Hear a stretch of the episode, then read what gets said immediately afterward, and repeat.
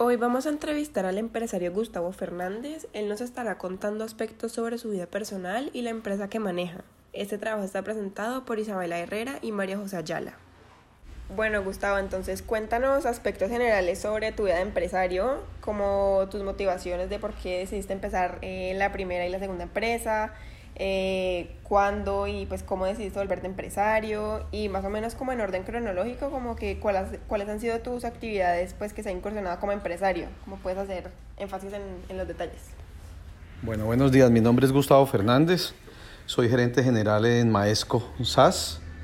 Mi vida como empresario empieza a los 16 años, cuando todavía vivíamos en la casa con mis padres. Muy joven empecé a exportar frunas a Nueva York eh, llevábamos también molinos, llevábamos también dulces del valle, incursionamos en el mercado internacional, que era lo que a mí me gustaba desde siempre. Entonces me gustó el comercio internacional y me incliné por allí. Muchas vicisitudes, muchas dificultades, hicimos la primera empresa con mucho trabajo. Esa empresa nos tocó cerrarla en el 2012 por cuestiones tributarias. Hubo unos fraudes muy grandes en Cúcuta con las llamadas CEIs y nosotros éramos seis, entonces automáticamente digamos que también nos reflejaban como aquellas personas tramposas, entonces nos, nos tocó quitar esa sociedad y poner la sociedad donde está actualmente manejándose la empresa hoy. Eh, de allí ya llevamos un recorrido de más de 20 años con exportaciones, nunca hemos vendido nada nacional.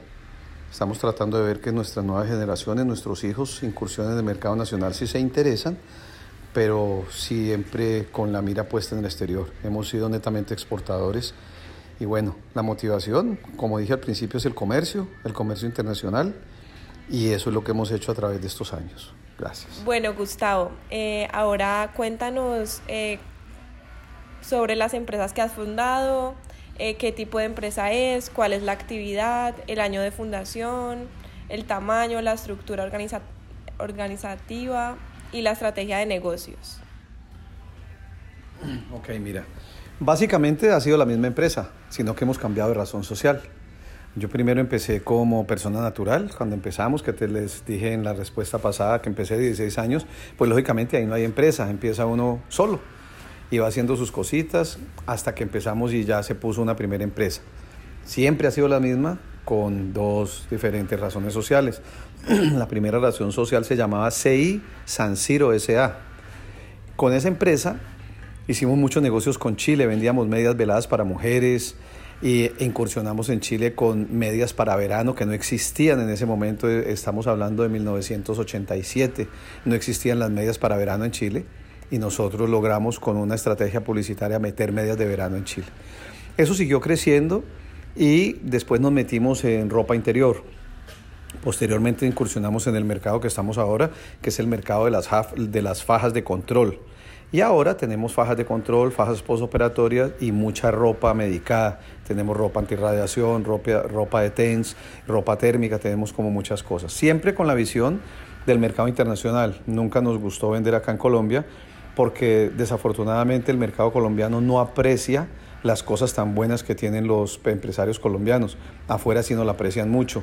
La ropa interior, por ejemplo, nuestra en México es muy codiciada, en Canadá, en los Estados Unidos, en el mismo Francia, que son tan buenos corseteros, nos creen mucho y quieren mucho la confección colombiana. En cambio aquí pues no se aprecia y más bien se desprestigia.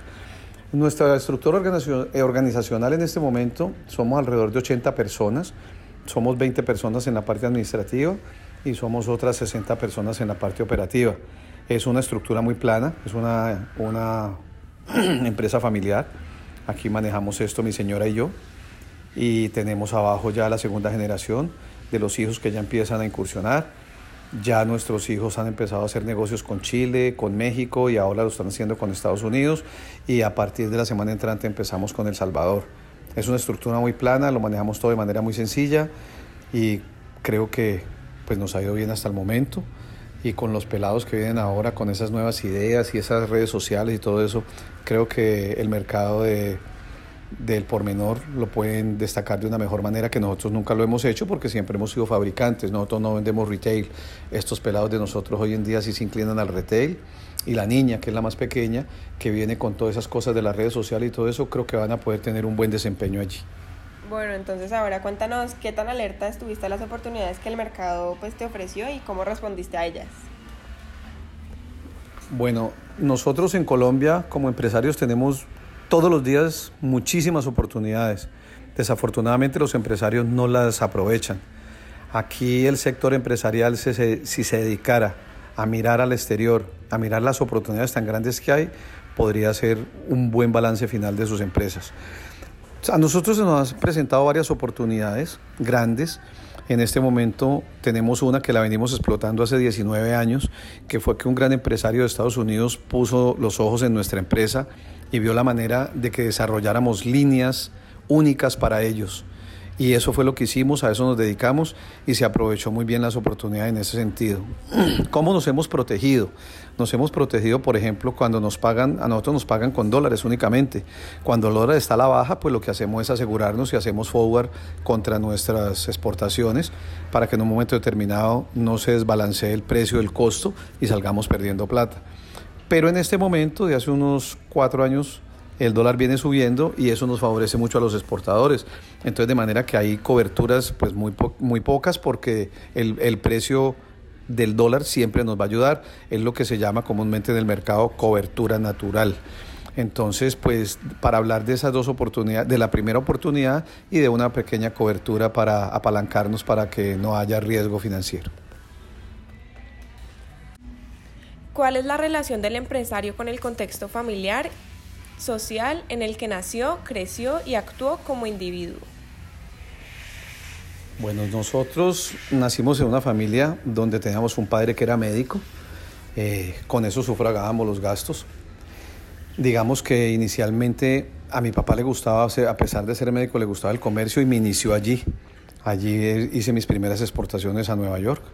Yo fui la personita que llevó Fruna a los Estados Unidos y hicimos ese negocio, pero no, no tuve, digamos, ninguna injerencia familiar, ninguno de mis hermanos, ni en ese caso pues no estábamos casados, nada. Y empezamos la vida de empresarial así. Ya en esta segunda etapa, ahora sí empiezo ya con mi esposa y ella sí tiene una injerencia importante aquí, ella maneja una parte muy importante en la empresa y sí nos colaboramos, ella maneja la parte que es la parte administrativa y financiera y yo manejo todo lo que es la parte comercial, todo lo de planeación y todo lo de producción. De manera que en esta etapa de la vida sí, el entorno social, pues siempre nos hemos movido en el mismo entorno social. Eh, no ha sido, digamos, difícil conseguir las cosas en el sentido de conocer ciertos aspectos pero sí fue muy difícil al principio porque uno necesita mucho recurso, necesita maquinaria, necesita todo esto y cuando uno está empezando pues los recursos son limitados, no veníamos de una familia pues rica que nos pudiera decir tenga 100 máquinas y póngalas allí.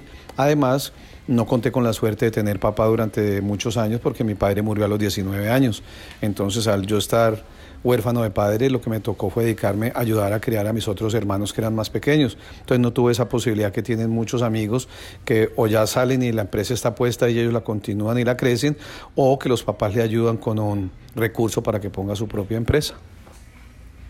La educación que recibió, ¿qué importancia le dio a la tecnología, a los negocios y a la administración? Bueno, yo soy una persona que no tengo sino hasta sexto bachillerato no hice universidad, mm, no, no tuve la posibilidad, me dediqué, como dije anteriormente, a ayudar a sacar a mi mamá, a mis hermanos adelante y no tuve pues esa posibilidad de estar en una universidad, aunque a mis hijos sí los obligo a que estén en la universidad porque me parece que la estructura que se forma en la academia no es tan, no, no, es muy necesaria para la parte empresarial.